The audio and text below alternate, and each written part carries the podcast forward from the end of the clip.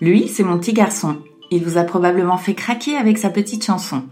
Moi, je suis Shane Love, une maman solo qui a décidé de partir à la rencontre des femmes du monde pour parler sans filtre de la maternité. Alors bienvenue à vous dans le tourbillon, le podcast qui parle de la maternité, la vraie, loin des filtres Instagram. Cet épisode est réalisé en collaboration avec le laboratoire Modilac. Aujourd'hui, c'est un épisode un peu spécial puisque je ne reçois pas une ni deux, mais trois invités pour parler du sevrage après un allaitement. Le sevrage, c'est la transition lorsqu'on arrête de donner le sein à son bébé pour passer au lait en poudre.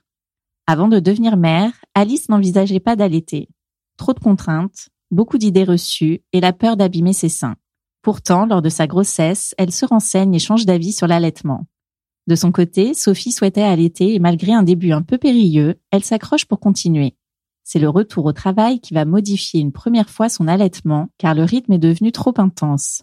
Elle passe donc en allaitement mixte jusqu'à ce que le Covid vienne à son tour lui mettre des bâtons dans les roues et mène malgré elle son aventure lactée vers le sevrage. Comment ont-elles vécu le sevrage de leur bébé? Comment se sont-elles tournées vers le lait en poudre? Sur quels critères? Dans cet épisode, Sophie et Alice nous racontent comment elles voyaient l'allaitement avant de devenir mère, comment se sont passées les premières tétées, leur retour au travail et le sevrage de leur bébé.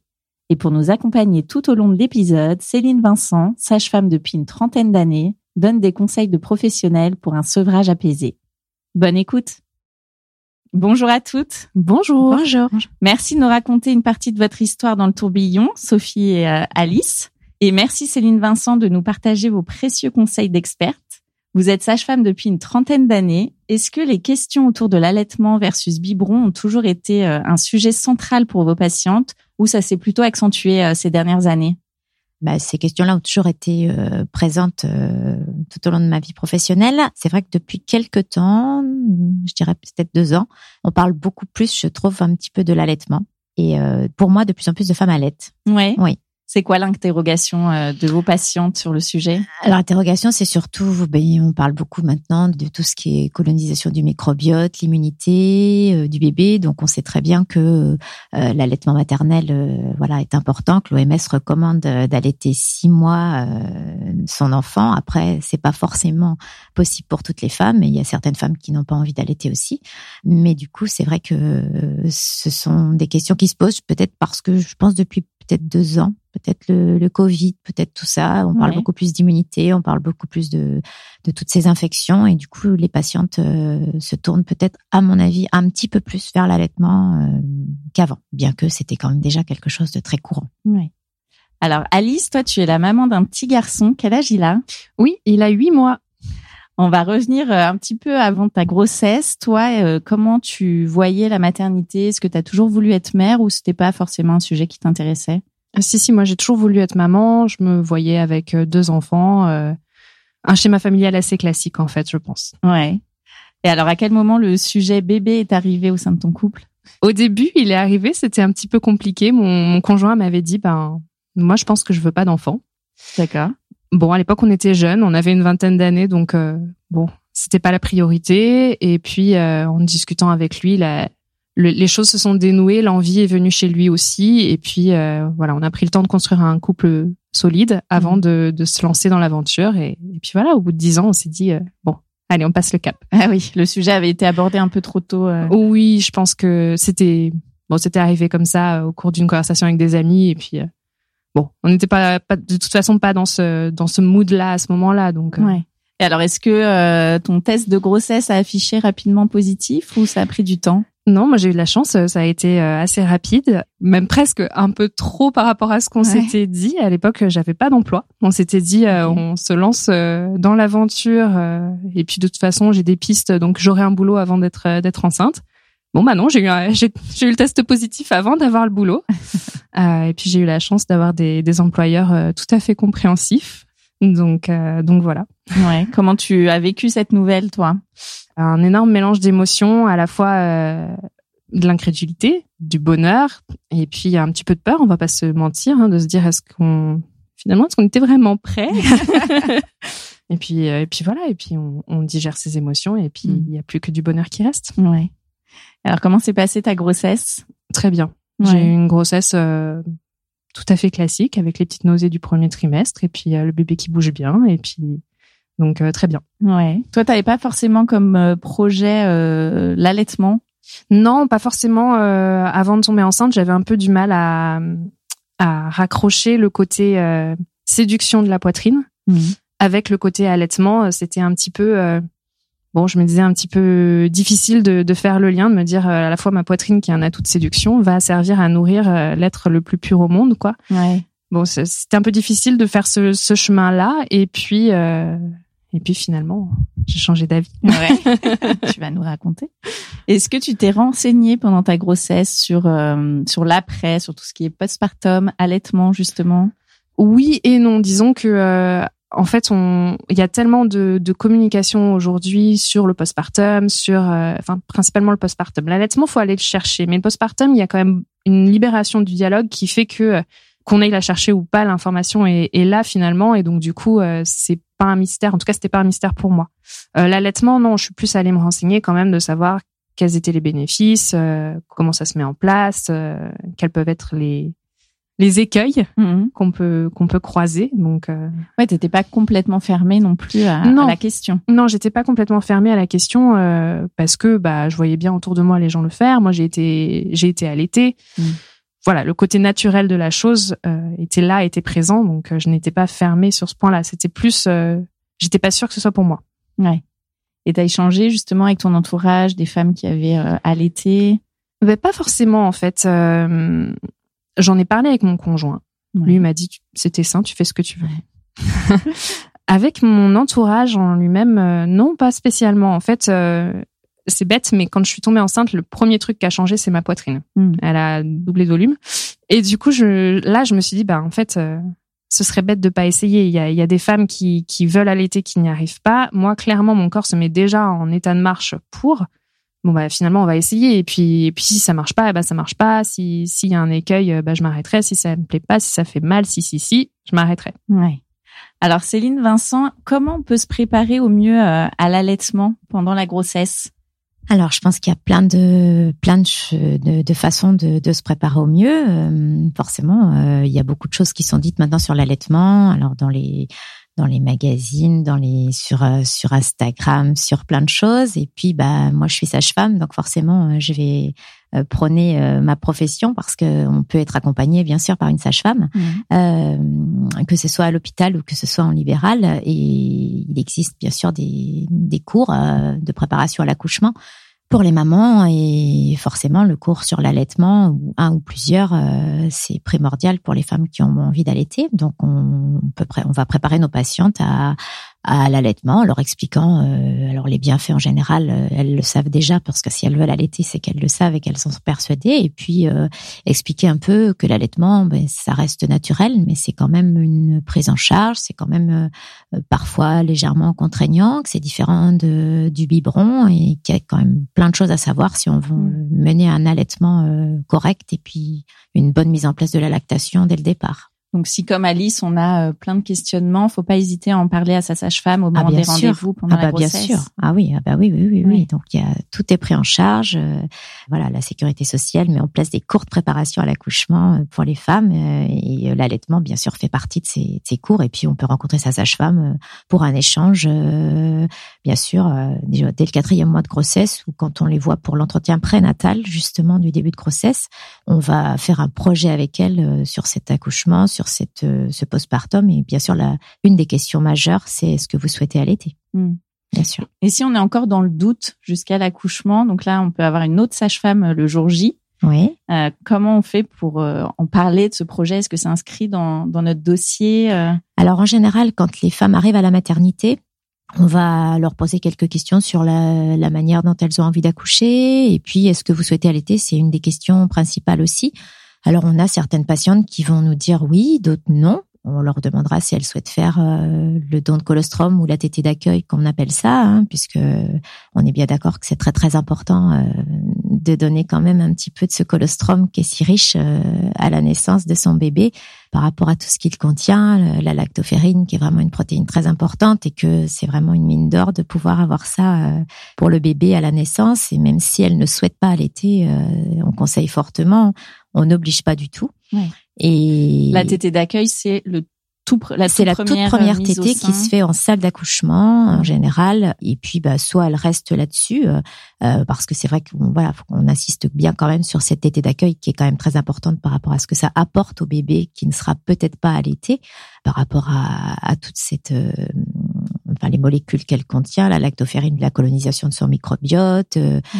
l'effet anti-infectio antiparasitaire antifongique et tout donc c'est vraiment important donc on le dit un petit peu aux mères et puis, bah, ces femmes qui ne veulent pas allaiter, euh, bah, celles qui nous disent non, euh, il y en a qui ne souhaitent pas faire le don de colostrum Ouais. du tout, donc elles, on, la- on ne les force pas. Mais c'est quelque chose qui revient, bien sûr, à chaque arrivée à la maternité, on va poser la question à la patiente est-ce que vous souhaitez allaiter? Et puis, bah, parfois, même si elles n'ont pas envie, après une tétée d'accueil, un don de colostrum, il y a quelques patientes qui se disent finalement Mm. c'était bien, j'ai apprécié la- le bébé au sein, parce que c'est vrai que quand on sait pas, on sait pas ce que ça fait. Il y a beaucoup de craintes Oui, par rapport à ça aussi. l'inconnu. Mm. Voilà. Et quelques patientes euh, bah, vont nous dire j'ai envie de continuer un petit peu. Et puis une deuxième petite tétée, ça serait pas plus mal pour le colostrum aussi. Et puis après, bah, c'est elles qui choisissent. Mais ça fait partie bien sûr des questions principales qu'on va poser à la patiente. Et alors, pour celles qui ne veulent pas du tout euh, allaiter, comment ça se passe? Est-ce qu'elles passent tout de suite au lait euh, infantile? Oui, la majeure partie des femmes euh, donnent la tétée d'accueil, un fond de notre colostrum en majorité. Après, quelques, il y en a quelques-unes qui ne le font pas, mais la majeure partie, oui. Une fois qu'elles sont revenues dans, dans leur chambre, euh, on leur amène les, les petites nourettes de, de biberon, enfin de lait, de lait artificiel, euh, et puis euh, bah, elles démarrent au biberon, et puis on n'en parle plus. Hein, on n'essaie jamais de, de forcer une femme à Oui. allaiter ou jamais. On respecte bien leur choix, et puis bah, elles passent directement. Oui, oui. euh, c'est même parfois donné, même en salle d'accouchement, parfois si c'est un bébé qui a très faim tout de suite, Mhm. on peut commencer à lui donner un petit peu à boire parce que parce qu'il a faim. Ouais. Voilà. Et vous recommandez un lait en particulier à ce moment-là? Alors dans les maternités, euh, en général, il faut savoir qu'il y a des tours de lait, c'est-à-dire que tous les deux mois à peu près, il y a un lait qui est dans la maternité d'une certaine marque. Donc en fait, euh, bah, ce sera le lait de la maternité. Elles la mettent pas à leur boîte de lait, rien du tout. Hein. Ce sont des nourettes toutes prêtes d'une marque particulière. Mhm. Donc là, elles n'ont pas le choix. Alors on ne recommande pas de lait. Du coup, on leur dit voilà, c'est ce lait-là. Libre à elles après, quand elles rentrent chez elles, si elles veulent changer, euh, elles peuvent changer.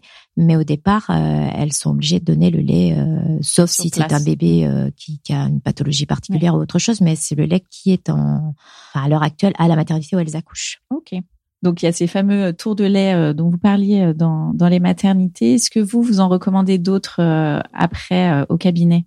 Alors, libre aux mamans de, faire ce qu'elles veulent. Une fois qu'elles sont rentrées à la maison, quand elles nous revoient euh, au cabinet, s'il y a des petits soucis ou quoi que ce soit, ou pour le sevrage ou quoi que ce soit, ou euh, moi je conseille, je travaille avec plusieurs, euh, forcément plusieurs marques de lait. Libre aux mamans de choisir le lait qu'elles veulent. Euh, je travaille depuis longtemps avec euh, avec euh, Modilac, qui est un lait que le bébé supporte très bien. On a de très bons retours euh, sur ce lait, donc après, voilà, je le conseille. Maintenant, après, elles font ce qu'elles veulent quand elles rentrent à la maison et, euh, et voilà. Alors Alice, toi, comment ça s'est passé? Donc euh, ta rencontre déjà avec ton ton bébé? C'était incroyable. Ouais. J'ai pas d'autres mots.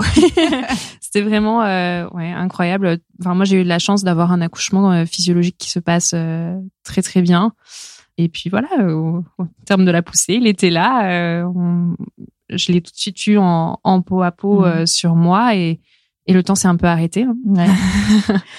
Et alors cette fameuse tétée d'accueil, comment ça s'est passé pour toi? Et ben m'a pas laissé énormément de souvenirs. Ouais. parce que ça s'est fait très naturellement. En fait, euh, je, je l'ai placé au sein et il a tout de suite pris euh, correctement. Donc, Ouais. euh, donc voilà, et ça c'est, enfin ouais, on était dans une espèce de bulle avec mon conjoint à ce moment-là euh, et le bébé et, et on le regardait quoi. c'est euh, émerveillé de se dire, ah, c'était toi qui habitais mon ventre pendant neuf mois. Donc à partir de là, t'as plus vraiment de questionnement sur le fait d'allaiter ou pas. euh. Non. Non, pas du tout. Euh, L'allaitement s'est assez vite mis en place. J'ai assez vite eu euh, la montée de lait. Euh, et même, euh, tout à l'heure, je disais que s'il y avait des écueils, je m'arrêterais. Et en fait, euh, j'ai assez vite rencontré un écueil. Je me suis retrouvée avec une crevasse Ouais. qui m'a forcé à mettre mon sein au repos pendant quelques jours. Donc là, t'étais toujours à la maternité? Non, Non, t'étais non, rentrée à la maison. C'est même le soir de, de- du retour à la maison. En fait, euh, je sentais que j'avais une crevasse qui se formait sur le. Enfin, je savais pas si c'était une crevasse, mais je sentais que j'avais mal à mon sein gauche. Et puis le personnel me disait non, non, euh, c'est il se pa- il se place bien, euh, on continue comme ça, euh, vous inquiétez pas. Et puis au retour euh, à la maison euh, le dimanche soir, je le place au sein euh, et là il tire deux deux tétés et euh, il se retire en hurlant avec la bouche en sang. Et du coup, je me suis dit, oh mon dieu, il s'est mordu, il s'est fait mal. j'ai pensé que c'était lui en Bah fait. oui. Et puis, euh, et puis j'ai j'ai regardé mon sein, j'ai vu que voilà, qu'il perdait du sang. Donc du coup, je me suis dit bon, on le met euh, au repos euh, le temps qu'il qu'il se cicatrise. Mais j'ai tout de suite, le lendemain matin, été loué un tire-lait pour pouvoir continuer à le stimuler pour être sûr que ma lactation ne s'arrête pas. Mhm.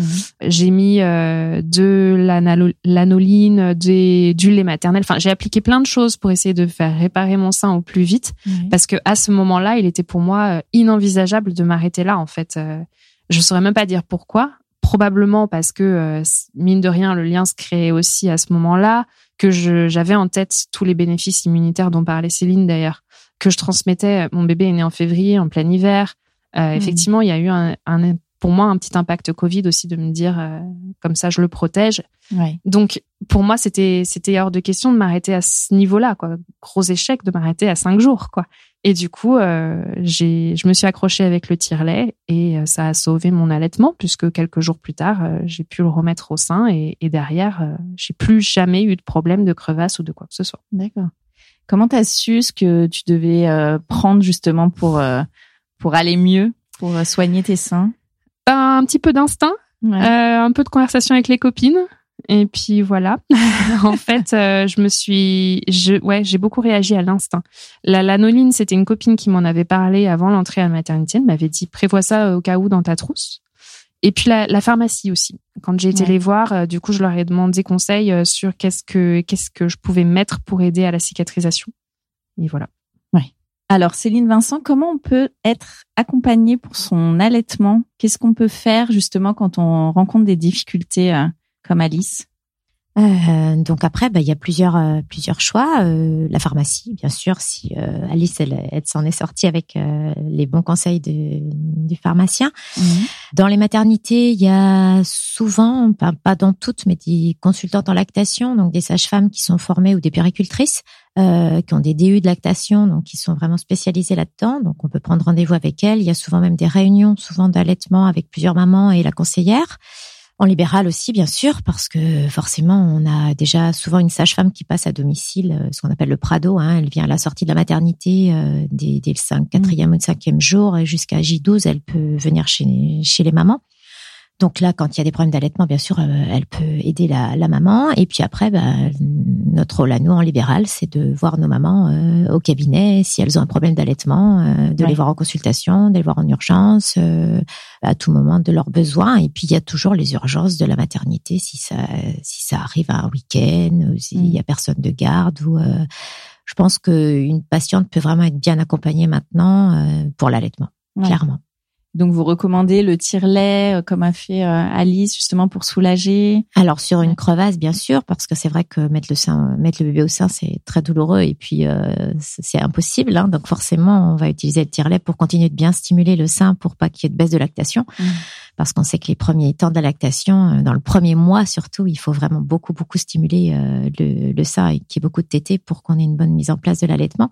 Donc c'est vrai que le tire-lait est une solution, euh, bien sûr, et puis appliquer tout ce qu'on peut trouver, euh, les, des crèmes de toutes marques confondues. Et puis en général, comme Alice l'a dit, si on applique bien tout ça et qu'on respecte ça, si on est motivé, ben on va sauver son allaitement. Ouais. Clairement, je pense qu'il faut peut-être être un peu soutenu aussi parce que je pense qu'une patiente qui est toute seule, euh, qui a pas, qui n'a personne à qui euh, demander ou qui veut se débrouiller peut-être seule. Le moral étant souvent un petit peu difficile quand on rentre à la maison, hein, le postpartum c'est difficile quand même. On peut peut-être vite lâcher l'allaitement en se Mm. disant bah c'est bon j'arrête, euh, voilà. Alors que c'est dommage parce qu'il y a quand même plein de solutions. Il y a vraiment, on peut on peut aider les mamans, c'est clair et net, oui, Ouais. ça c'est sûr. Est-ce que toi, Alice, tu t'étais mis une deadline pour ton allaitement ou tu te posais pas trop la question tant que ça, ça fonctionnait? Euh, Je m'étais dit, j'aimerais l'allaiter pendant six mois. Ok. Malgré la reprise du travail euh, à trois mois, euh, je tirerais mon lait. J'étais partie vraiment martel en tête en me disant, ce sera tout à fait gérable, etc. Ouais. Et alors, ça l'a été? Et alors, bah j'ai arrêté à fond. ouais. T'as arrêté au bout de combien de temps? J'ai arrêté au bout de deux mois et demi. Ok.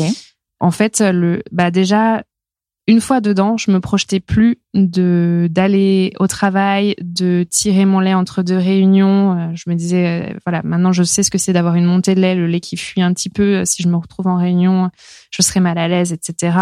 Donc je, je le, voilà, je ne l'envisageais plus à ce moment-là. Et au-delà de ça, j'avais aussi envie de reprendre un peu possession de, de mon propre corps. Mmh. C'est vrai que l'allaitement, c'est à la demande. Donc, c'est demandeur. Un bébé, ça, ça a très souvent faim, etc. Donc, faut être là. Et, et socialement, en fait, ça commençait à me, à me peser. Alors, euh, voilà, c'est un petit peu euh, ambigu à ce moment-là de se dire, ben, finalement, je fais passer moi au-dessus de, de, mon bébé. Mais euh, est arrivé un moment donné où j'ai, voilà, pour moi, c'était, ça devenait important de me remettre moi au-dessus de, des besoins de mon bébé voilà. je sais pas si c'était vraiment le, meilleur moment et, à refaire, j'essaierai de continuer plus, plus longtemps, ça c'est sûr. Mais, euh, mais en tout cas, tel que je l'ai vécu, euh, voilà. Mm. J'étais arrivée à un moment donné où, en fait, je me disais, si je continue demain, c'est bien. Enfin, chaque jour pris est un jour pris. Ouais. C'est bien. Et pendant combien de temps tu as été dans cette, ce questionnement de savoir si tu passais au sevrage ou pas?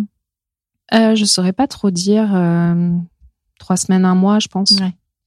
Et alors, comment tu es passé, euh, comment tu t'es décidé à finalement sevrer ton bébé Et euh, est-ce que tu t'es renseigné auprès de quelqu'un euh, Tu avais besoin d'informations ou tu as fait au feeling? Alors, je me suis décidée suite à, à une soirée où, où j'ai beaucoup culpabilisé, en fait, parce que j'étais chez des amis et en fait, mon bébé commençait à prendre un rythme de mmh. une tétée toutes les quatre heures. Et donc du coup, j'avais, je m'étais dit, bah, je le mets au dodo euh, vers 8 heures. Je peux me permettre de boire un petit fond de verre pour fêter euh, l'événement qu'on devait fêter. Mmh. Et puis, euh, il se réveillera vers minuit et, et, ce sera bon. Et en fait, ben, pile après que j'ai eu fini mon verre, il s'est réveillé et il avait faim. Ah et du coup, on a cherché des solutions, mais on n'en avait pas à disposition. Donc du coup, j'ai fini par devoir lui donner effectivement le sein en culpabilisant, en me disant bah mince, j'ai quand même bu, j'espère mm. que ça n'aura pas d'impact. Et là, je me, en fait, j'en ai voulu, alors qu'il y est pour rien, mais enfin voilà, j'en ai voulu à la situation en tout cas, parce que bah on a passé la soirée à, à gérer notre bébé qui hurle parce qu'il a faim et qu'on n'avait pas d'autres solutions. Et là, je me suis dit non, je veux plus jamais revivre ça mm. parce que euh, je veux pas ressentir ce genre de de sentiments négatifs à l'égard de mon bébé, à l'égard de, de, mon allaitement. Euh. Voilà, je, je, veux que ça reste quelque chose de, de beau et de et voilà, parce que c'est beau un allaitement. C'est voilà, c'est un petit moment à deux, euh, c'est chouette. Mmh. Et du coup, ça a été le, le déclic. Par contre, du coup, je n'avais pas eu de rendez-vous pédiatre dans la dans la proximité, donc je me suis un peu lancée euh, avec ce que j'ai pu lire sur internet ou dans des magazines, etc. Donc je me suis lancée bille en tête en me disant, ok, euh, je switch une tétée par un biberon et puis dans deux jours j'en switch une autre, etc. Et du coup, je l'ai sevré très rapidement parce qu'en 15 jours. Je l'ai, je totalement. Je ne conseille à personne de faire ça. Prenez votre temps. Même si sur le coup, c'est assez stressant, je trouve. Enfin, moi, je l'ai vécu de manière assez stressante, ce, sevrage, parce que bon, bah, on donne le sein, on sait pas trop quelle quantité il donne. Il prend, on lui donne un biberon, bon, bah, on sait pas trop, euh, en fait, on sait pas trop si on lui donne trop ou pas assez de lait, etc. Enfin, moi, c'était vraiment ça mon angoisse. Euh, j'avais même appelé la PMI en lui disant, je lui donne tel type de, telle taille de biberon Est-ce que vous pensez que c'est bien, etc. Parce que euh, voilà, je, je savais pas trop. En plus, c'est pile le moment où il a décidé de de me faire ses nuits, donc c'était chouette. Il fait ses nuits, mais euh, du coup, il m'a switché euh, une une tétée de la nuit qui a disparu. Enfin bref, j'étais totalement perdue dans la quantité de lait qu'il donnait, qu'il devait lui donner et tout ça. Et du coup, euh, non, ça a été beaucoup trop vite. Et puis, enfin, ça, ça a été aussi une raison pour laquelle j'ai accéléré parce que je me suis dit bon bah, au moins une fois qu'il sera que sur des biberons, je pourrais contrôler la quantité de lait qu'il reçoit. Et sauf que humainement, enfin du côté de la mère, c'est très douloureux. C'est très douloureux parce que les seins euh, commencent à s'engorger un petit peu, euh, que euh, voilà, ça, ça, fait mal. Donc prenez votre temps. Et comment t'as vécu alors la fin, la fin de cet allaitement? Eh ben, euh, très mélancolique. Mhm. Euh, j'ai même hésité à garder cette dernière tétée. euh, C'était la tétée du soir. J'ai même hésité à la garder plus longtemps parce qu'en fait, euh, je voyais arriver la fin et, et autant je la, je la souhaitais quand j'ai commencé le sevrage, autant euh, passer ces 15 jours, bon bah, je voyais que il allait, ça allait s'arrêter, quoi. On Mhm. allait perdre ce, ce moment à deux. Alors c'est aussi ambigu parce que d'un autre côté, j'étais aussi contente de pouvoir euh, donner la main à mon conjoint, qui puisse prendre aussi sa place à ce moment-là sur les, les repas, parce que mine de rien, jusque-là, mais à part quelques poches de lait euh, que j'ai tirées qui pouvaient lui donner, sinon c'était exclusivement moi. Ouais. Donc c'était assez ambigu là-dessus, mais c'est vrai que la dernière tétée, j'ai hésité à, à la garder plus longtemps euh, pour euh, pour le côté confort et enfin confort affectif, je parle. Mhm. Et par contre, bon, c'est vrai que comme c'était celle du soir, c'était finalement celle qui me posait problème au départ. c'est pour ça que je l'ai switchée. Alors, Céline Vincent, est-ce qu'il y a une méthode recommandée pour démarrer un sevrage en douceur ou c'est en fonction de son ressenti et de chaque bébé? Alors, il y a quand même une petite méthode quand même, Ouais. c'est-à-dire que faire comme Alice a fait, bon, elle a fait comme elle l'a senti. C'est vrai que c'était peut-être un peu rapide. La preuve, euh, c'est ça, en parler. Euh, si on a la possibilité de de- d'envisager ce sevrage, je pense qu'il faut vraiment l'envisager euh, sur euh, sur au moins trois à quatre semaines. hein, Enfin, Mm. je pense trois semaines déjà, euh, voire un mois tout doucement en introduisant voilà euh, un biberon à la place d'une tétée, rester deux trois jours voire quatre jours comme ça, puis on réintroduit un autre biberon mais à bien à distance de celui qu'on a déjà donné, tout doucement, euh, progressivement pour que voilà les seins soient pas trop euh, engorgés et qu'on ait euh, un allaitement qui se fasse un sevrage pardon qui se fasse tout doucement en douceur. C'est parfois aussi euh, autrement parce qu'il y a des femmes qui ont besoin de sevrer plus rapidement euh, parce qu'il y a un événement imprévu, parce qu'il y a il y a enfin il y a plein de choses qui peuvent faire sevrer rapidement, mais c'est vrai que si on peut, euh, le sevrage devrait se faire quand même sur euh, je dirais trois semaines à mois quand même. Ouais. Alors en général, les mamans qui qui allaitent et qui savent que on en discute avant, ça souvent, c'est vrai que moi avec mes patientes au cabinet, j'en parle, c'est-à-dire euh, si elles ont un projet de reprise de travail, est-ce que vous allez vouloir continuer l'allaitement, est-ce que vous allez vouloir euh, arrêter complètement? Y a des patientes qui aimeraient pouvoir continuer en travaillant, mais c'est pas possible parce que c'est vrai que si on continue pas de tirer un peu le lait la journée au travail, ça baisse forcément la lactation, donc euh, tout le monde ne peut pas tirer son lait au travail, hein, c'est voilà. Donc chez ces patientes-là, ben, on va faire un sevrage pour que ça soit complètement terminé euh, à la reprise du travail, Mm. voire une petite tétée le soir pour certaines euh, qui veulent euh, garder ce petit moment d'intimité avec leur bébé qui est vraiment dur à lâcher. Je pense que cette dernière tétée, comme l'a dit Alice, euh, Ouais. même si on a envie de sevrer, elle est c'est la fin quoi. Mm. Donc c'est toujours un peu très très émotionnellement difficile. Mais voilà, un sevrage, je pense qu'il faut vraiment prendre son temps et éviter euh, l'engorgement euh, qui peut mener à, à la mastite si vraiment euh, c'est trop rapide. Hmm. Et alors Alice, euh, toi qui avais euh, justement ces peurs euh, de euh, d'allaiter euh, au tout début parce que euh, il y avait deux fonctions, on va dire entre guillemets euh, pour tes seins. Euh, comment t'as vécu cet après? Est-ce que t'as complètement retrouvé euh, possession de ton corps et euh, Oui, totalement. Ah oui, totalement. Euh, en fait, à partir du moment où je me suis dit je vais essayer, euh, même pendant la grossesse, à partir du moment où je Mm. me suis dit je vais essayer d'allaiter, cette question n'est même plus jamais revenue. Oui. Et aujourd'hui, euh, enfin, elle me paraît complètement obsolète. euh, oui, mais ça, on ces deux fonctions-là. merveilleux Alors toi Sophie, quel regard tu avais sur la maternité avant de devenir maman? Euh, bah écoutez, euh, en soi, la maternité a jamais été vraiment une question euh, pour moi. J'ai toujours voulu être maman. Oui. Après, on a pris le temps avec mon conjoint euh, de vivre notre vie à deux, de construire euh, un couple assez solide pour accueillir un enfant. Et puis un jour, euh, bah, c'était le moment. Ouais. Comment est arrivé le sujet euh, sur la table? Assez naturellement, je pense qu'on a eu cette chance d'en avoir envie en même temps. Mhm. Donc on s'est dit euh, un jour, euh, bon, et si on tentait? Et, euh, et tout comme Alice, c'est arrivé euh, très rapidement. Ouais. plus rapidement que ce qu'on imaginait, si bien que en fait, euh, quand j'ai eu mes premiers symptômes de de grossesse, donc j'ai eu cette, ces fameuses nausées, j'ai pas compris tout de suite. Je me suis dit que cette gastro durait quand même un petit peu longtemps.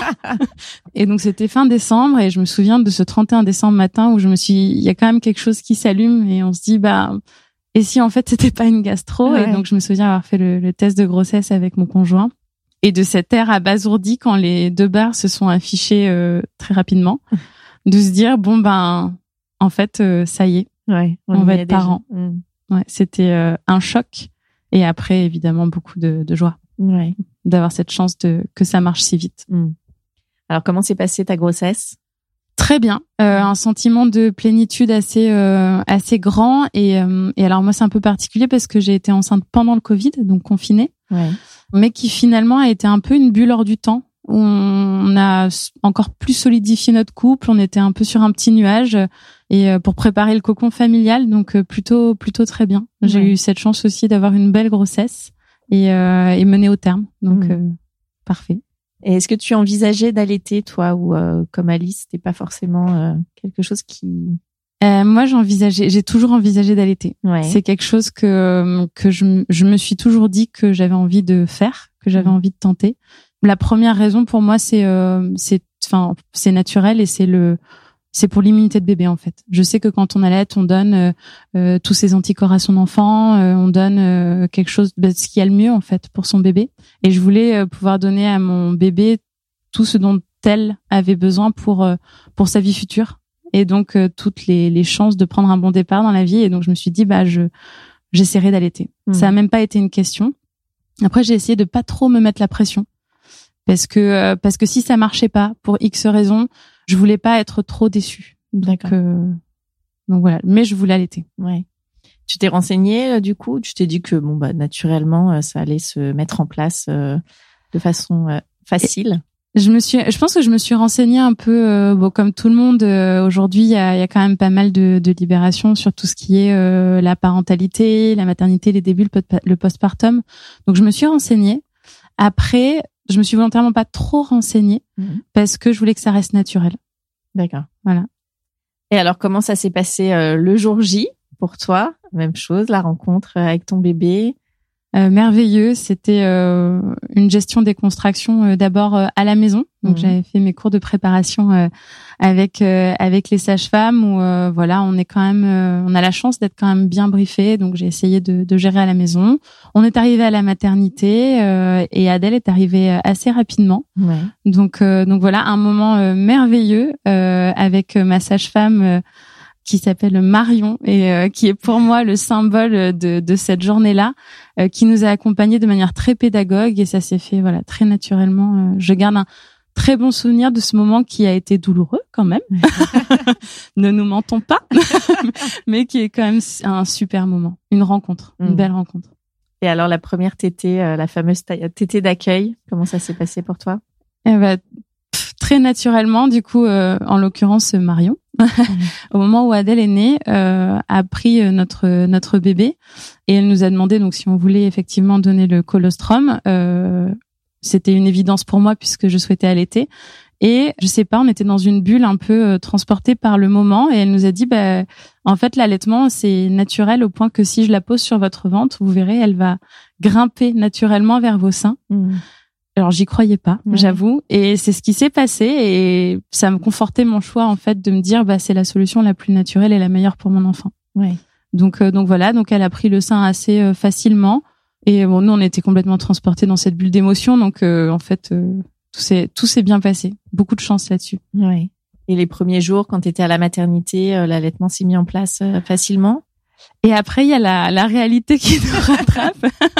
Quelques nuits sans sommeil euh, par-dessus. La nuit de la Java, la Ouais. deuxième nuit où, euh, où le bébé ne dort pas beaucoup. euh, On m'a dit qu'il revivait l'accouchement à ce moment-là et demande beaucoup à téter. Et où là, voilà, le, à la fois le corps est mis à rude épreuve et puis euh, euh, voilà psychologiquement aussi avec les hormones, etc. euh, un allaitement qui se met en place. Alors pas compliqué, pas difficile, je pense un peu comme toutes les femmes, mais euh, mais voilà, c'est quand même un don de soi, c'est à la demande. Euh, C'était toutes les heures, toutes les deux heures, donc c'est c'est quand même euh, fatigant. Mais enfin voilà, je m'accroche, je m'accroche parce que je veux que cet allaitement se mette en place. Et euh, j'ai eu la chance d'être très très bien accompagnée par euh, par mes sages, enfin mes sages-femmes, je dis mes sages-femmes, mais par les sages-femmes de l'hôpital. Ouais. J'avoue que les sages-femmes, avant de tomber enceinte, c'est une profession qu'on connaît, qu'on connaît pas, qu'on connaît peu, du moins qu'on est, qu'on est peu amené à rencontrer. Et pour moi, ça a été une révélation Ouais. parce que entre, euh, alors les cours de préparation, oui, mais c'est pas forcément là que le lien se fait. moi, c'est de, de l'accouchement jusqu'à l'accompagnement du, du postpartum où on se pose mille questions sur l'allaitement, où on a des doutes, où tout se passe pas très bien, où on est fatigué, on peut avoir aussi des moments euh, un peu de faiblesse, où on est vulnérable, où on pleure, etc. Et en fait, moi, c'est toujours mes, mes deux sages-femmes à qui j'ai fait euh, référence pendant tout mon postpartum. Euh, je pense qu'ils ont sauvé mon allaitement et qui m'ont accompagnée pendant le postpartum. Et franchement, c'est une profession aujourd'hui. J'en parle avec beaucoup d'émotion, mais mmh. que que je salue parce que parce qu'heureusement qu'elles sont là. Ouais. Alors justement, ouais. Céline Vincent est émue de ses paroles. c'est bien normal. C'est clair. Est-ce qu'on peut prendre un temps avec une sage-femme euh, à la maternité pour prendre, euh, pour mettre en place son allaitement? C'est vrai que parfois on peut avoir un petit peu peur euh, qu'elles aient d'autres choses à faire parce qu'elles sont quand même surchargées de travail. Mm. comment on peut Alors oui, on, devrait mm. prendre un temps avec une sage-femme à l'accouchement ensuite de couche surtout, puisqu'après on passe deux heures en salle avec une sage-femme et puis ensuite on est amené à voir les sages-femmes du service qui sont en général pas les mêmes. Bien sûr, elles sont là pour euh, pour accompagner les femmes. On est là pour accompagner les femmes. Euh, c'est vrai qu'effectivement, malheureusement, en ce moment, c'est très très difficile. On est en, mmh. en sous-effectif. Est-ce qu'il faut oser demander quand même Alors oui, il faut bien sûr appeler. Et moi, c'est ce que je dis à mes patientes quand je les prépare. Je leur dis quand vous êtes à la maternité, que vous êtes revenu dans votre chambre. Mmh vous n'avez jamais mis au sein votre bébé de votre vie. Vous allez l'avoir mis en salle d'accouchement. Donc les premières tétées, il faut appeler et il faut demander de l'aide. Il faut demander à ce qu'on vous place votre bébé correctement pour prévenir les crevasses, pour prévenir, euh, voilà, montrer que comment ça se passe, comment on met le bébé, la bonne position pour que l'allaitement se déroule le mieux possible après. Donc c'est vrai que oui, oui, il y a un accompagnement qui, qui est certain. C'est vrai que c'est parfois un petit peu fait plus vite parce qu'il y a du monde, mais parfois on s'assoit sur le lit de la dame, on l'aide, on lui parle, on lui montre comment on fait, et on est là autour d'elle. Et euh, si elle nous appelle une heure après ou une heure et demie après, eh ben on revient. Hein. C'est c'est notre rôle et c'est notre métier. Et au contraire, il faut souvent venir une heure ou deux après. il faut bien dire aux femmes qu'il faut mettre souvent au sein et qu'il faut y aller sur les tétés et que c'est pas trois fois dans la journée quand on allait. C'est plein de tétés par jour et ça, euh, on leur dit, redit avant la naissance, avant d'aller en salle d'accouchement, on leur dit bien que voilà, pour un allaitement bien mené, c'est fatigant. C'est comme l'a dit Sophie, c'est donner beaucoup de soi. C'est souvent une période où J1, J2, J2, on est un peu le petit baby blues qui est là, les pleurs. Euh, la fatigue, beaucoup d'émotions, et puis il faut mettre ce bébé au sein très très souvent, mais euh, il faut s'accrocher. Et une patiente qui aurait peut-être envie de lâcher un peu parce que du coup elle s'entendait peut-être pas à ça, parce que mm. tant qu'on l'a pas vécu, je pense qu'on peut pas imaginer. Bah c'est notre rôle d'être là, leur dire allez vous allez y arriver, craquez pas, euh, ça va bien se passer et on va vous aider et, et la plupart du temps ça le fait. voilà. Alors Sophie, Comment ça s'est passé au retour à la maison, euh, tes premiers jours euh, d'allaitement? Donc là, t'es plus entourée, t'es seule avec ton bébé. Euh. Bah, c'est ce que je disais. Heureusement que j'ai été accompagnée. Moi, j'ai été très accompagnée par ma sage-femme et heureusement qu'elle était là parce que du coup, on était encore en Covid, une, une autre vague Covid. Donc, donc j'étais un peu seule. le papa, lui, a dû reprendre le travail très tôt. Donc, donc voilà, j'ai j'ai pas hésité à ou même à aller voir la PMI quand j'avais des doutes pour bien mettre cet allaitement en place. Et alors, euh, pour le coup, moi, j'ai pas eu de crevasse. Mhm. Euh, j'avais une petite douleur au moment de la mise au sein, comme une petite décharge électrique, mais euh, voilà, qui était pas dérangeante et, j'ai donné. Et moi, tout s'est très bien passé, je dirais pendant pendant un mois et demi. Et au bout d'un mois et demi, bah, j'ai fait ce dont parlait Céline. J'ai fait une mastite. Ouais. une mastite qui a été très très douloureuse et qui a été un événement dans mon allaitement parce qu'à ce moment-là, j'aurais pu arrêter. Et en fait, euh, bah, cette mastite, je l'ai, je l'ai pris, euh, on va dire, je l'ai pris en, en main euh, assez rapidement. Donc j'ai eu 42 fièvres pendant deux trois jours avant de me dire et, et, très mal au sein. Et à un moment donné, je me suis dit bon, c'est, c'est plus, c'est plus possible. Et je suis allée aux urgences. Et, et j'encourage du coup, si des femmes rencontrent ce problème-là pendant leur allaitement, j'encourage de le faire parce que je pense que c'est ce qui a sauvé mon allaitement parce que aux urgences ils se sont rendus compte donc que j'avais cette mastite là donc cet engorgement euh, du sein, et que euh, mon lait était infecté. Donc il fallait que j'arrête de le donner euh, à Adèle. Et là encore, bah, je me suis, je me suis accrochée. Mhm. Et c'est pas peu dire parce que j'étais pas chez moi, j'avais pas mon tire-lait, donc j'étais chez mes beaux-parents. Et pendant une semaine, j'ai tiré mon lait manuellement du sein infecté, ah ce qui est assez douloureux. je conseille de le faire sous une douche chaude. et donc j'ai tiré mon lait manuellement du sein qui était euh, qui était euh, bah, souffrant euh, et je donnais l'autre sein à Adèle et je complétais avec un biberon. Et, à ce moment-là, Adèle a très bien pris les deux, l'allaitement était bien en place.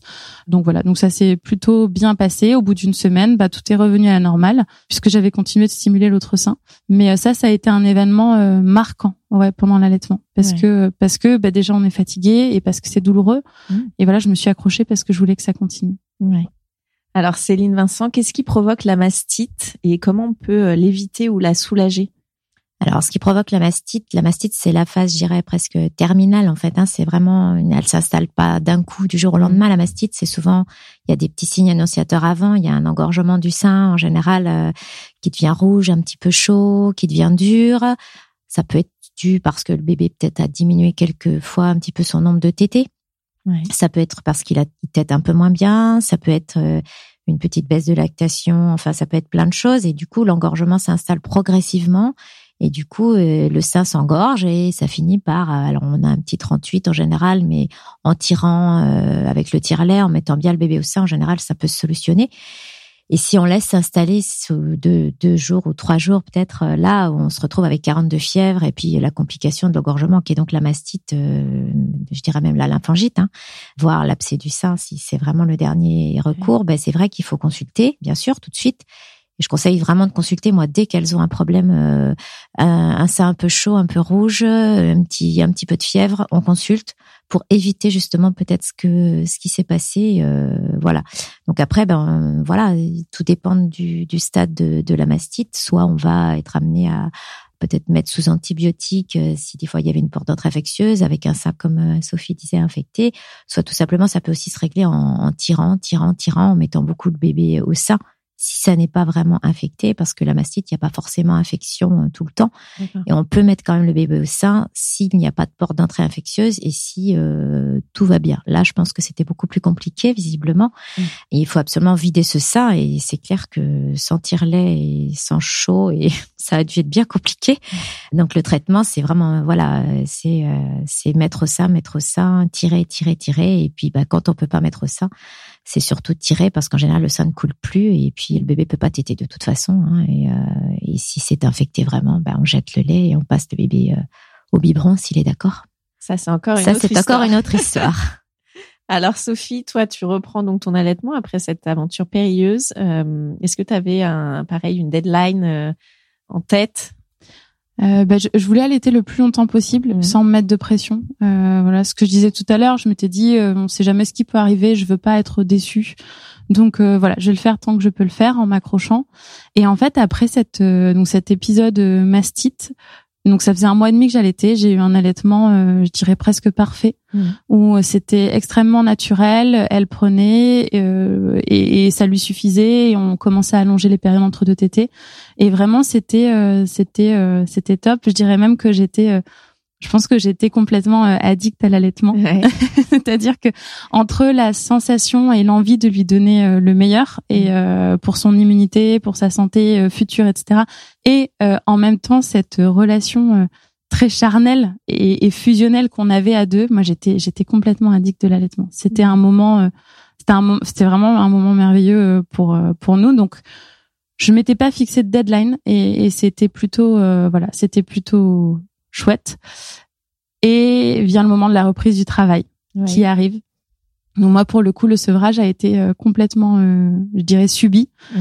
J'avais pas envie de la sevrer, mais il fallait que je reprenne le travail. Donc euh, voilà, ça faisait quatre mois à peu près d'allaitement exclusif. Et là, moi, je sentais pas de reprendre le travail et de tirer mon lait au travail parce que parce que bah, j'étais mine de rien, j'étais fatiguée. Mm. Ça faisait quatre mois que je faisais quasiment toutes les nuits. L'allaitement, c'est vraiment un don de soi, donc euh, donc c'est top. Mais euh, mais à un moment donné, je pense qu'il faut aussi s'écouter pour que ça se passe bien. Et là, je sentais pas d'aller tirer mon lait après de le mettre au, au frigo entre deux réunions, etc. Donc euh, j'avais décidé pour la reprise du travail de, de passer en mixte et de garder la tétée du matin et du soir et en journée de lui donner le biberon. Comment t'as vécu ce choix, juste, enfin ce choix? Non, tu dis qu'il est subi d'ailleurs. Comment tu l'as vécu euh, à ce moment-là? Bah très mal.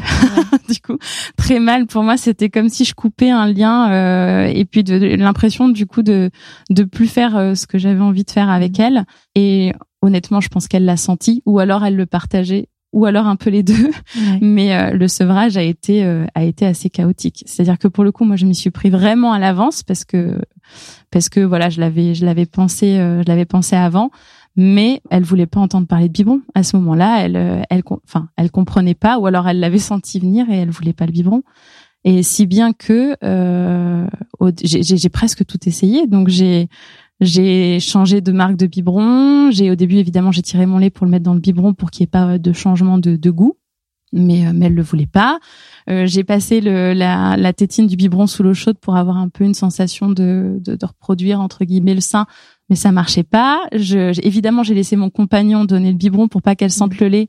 Mais dans un appartement parisien, je pense qu'elle sentait ma présence, donc elle comprenait pas, elle voulait pas. Et on a fait des, on a, on a fait des, des tentatives de remplacement de tété où euh, pendant une heure et demie, elle faisait comme si le biberon n'existait pas. Elle hurlait, elle tournait la tête.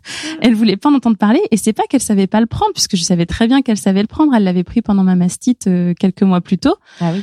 Et d'ailleurs, euh, quand elle avait décidé d'arrêter, c'était un peu rapport de force, elle décidait d'arrêter, euh, et d'un seul coup, en cinq minutes, elle vidait le biberon. Donc c'était pas ça le, sujet, c'est qu'elle ne voulait pas le biberon.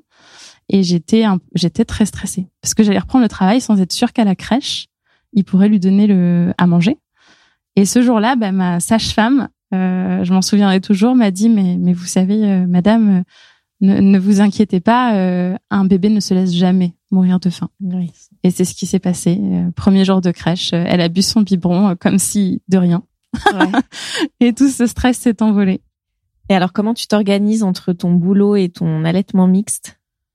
Bah, c'est c'est bah, c'est c'est quand même un petit peu fatigant, mais c'est plutôt naturel. Ouais. Ouais, ça se passe bien. Euh, puis c'est aussi au moment de la diversification, donc au final tout se met en place. Il y a un petit équilibre qui se met en place. Hmm.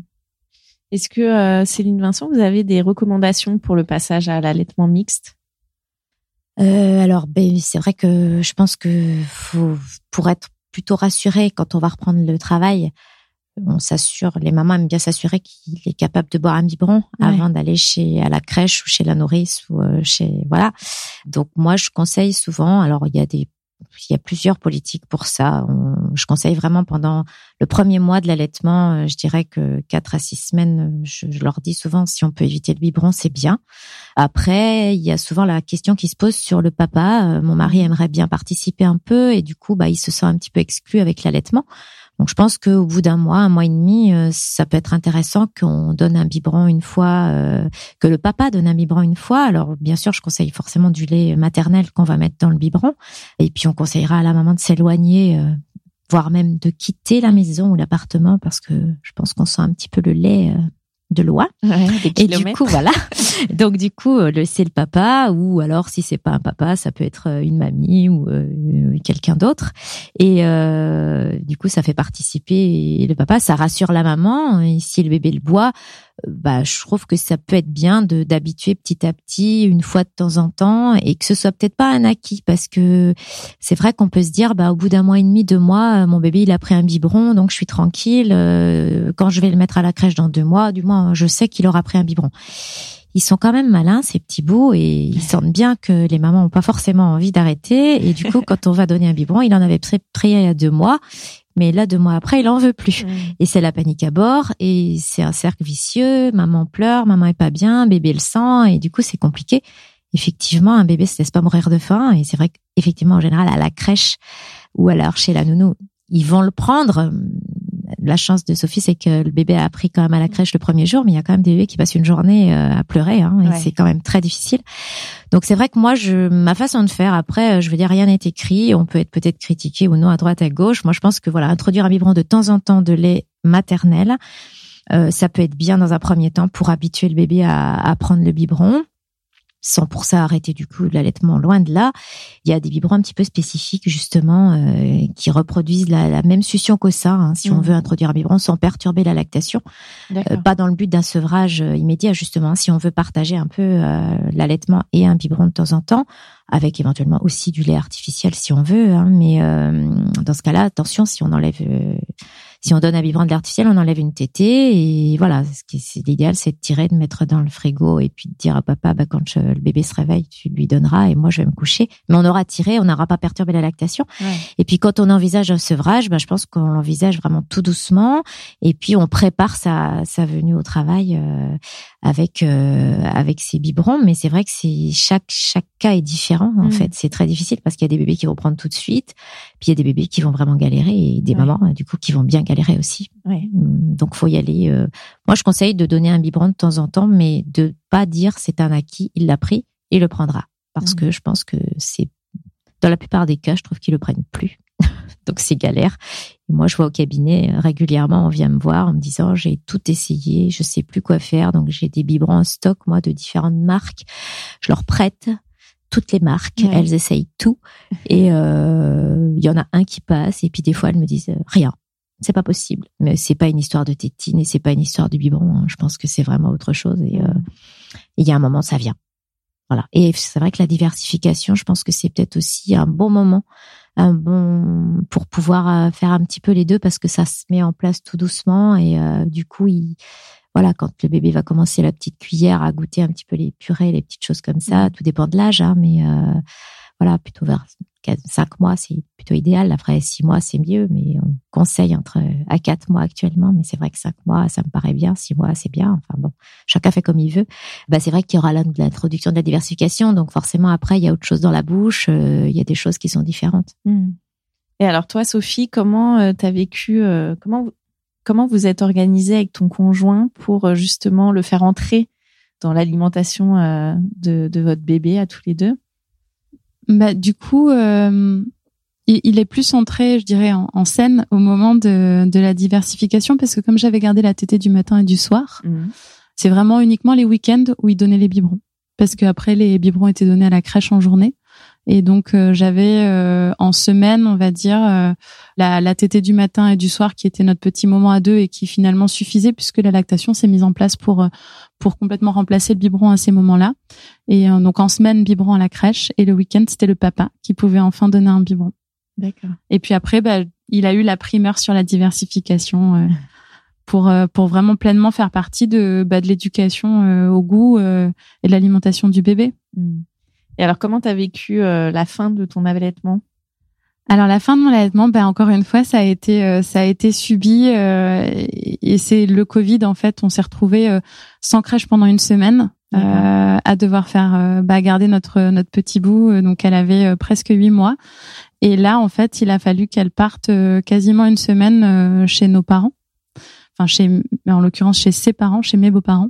Et donc là en fait j'ai tiré mon lait toute mm. la semaine. J'ai tiré mon lait pour maintenir la lactation.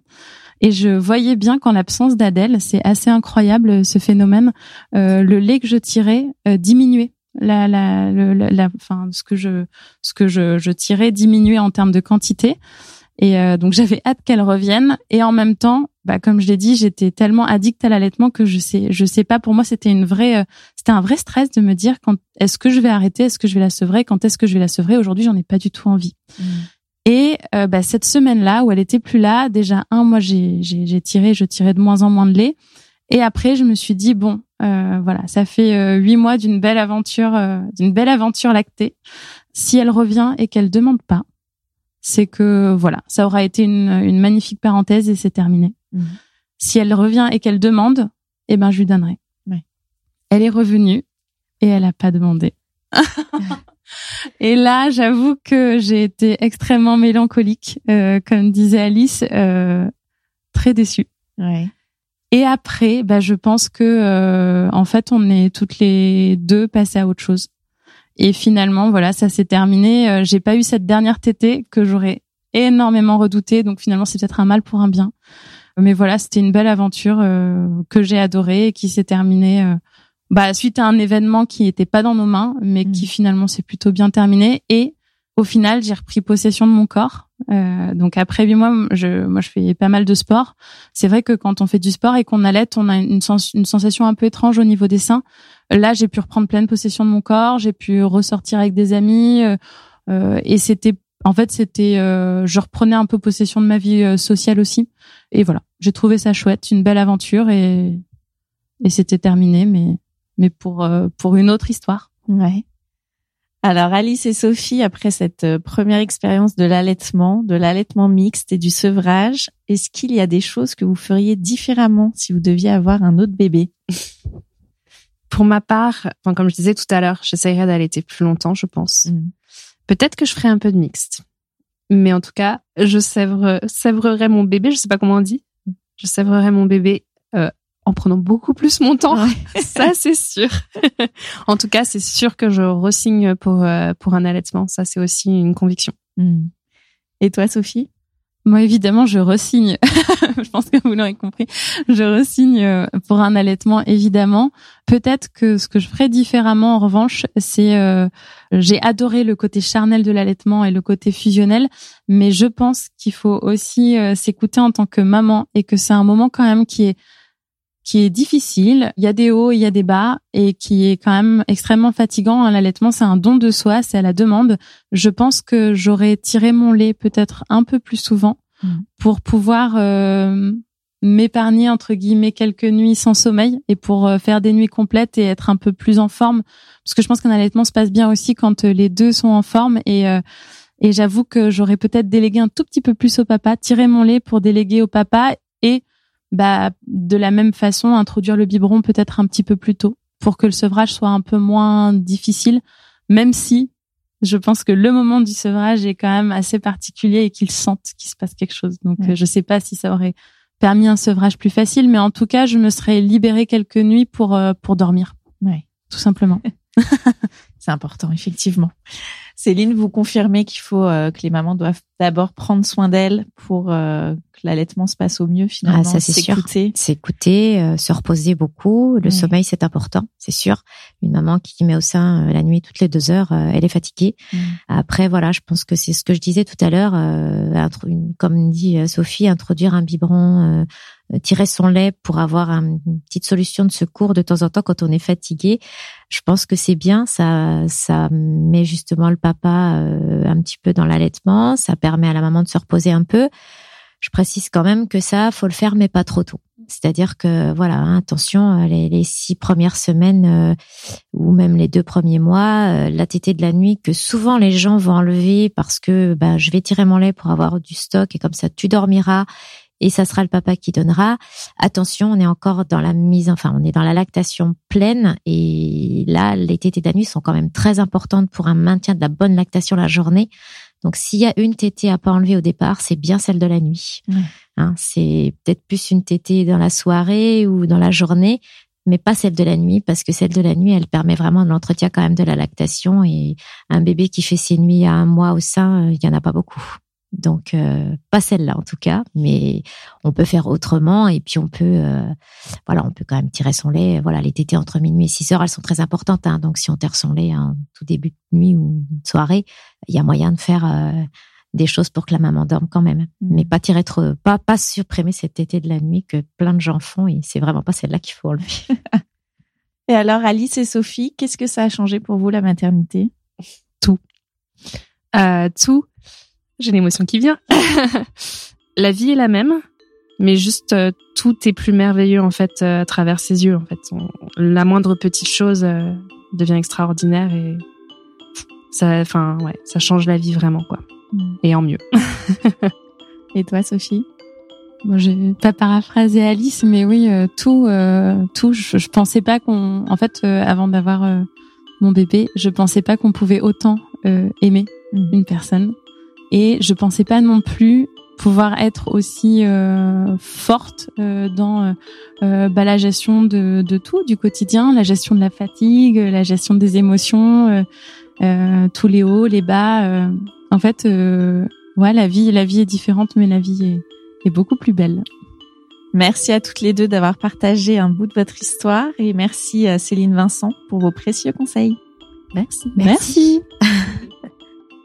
Un grand merci d'avoir écouté le tourbillon et si cet épisode vous a plu, n'hésitez pas à mettre un avis sur votre application podcast et à en parler autour de vous. Cela m'aidera beaucoup. Et pour que l'on puisse échanger ensemble sur tous ces sujets de maternité, abonnez-vous au compte Instagram le tourbillon podcast. Et moi, je vous donne rendez-vous mardi prochain pour un nouvel épisode qui parle de la maternité, la vraie.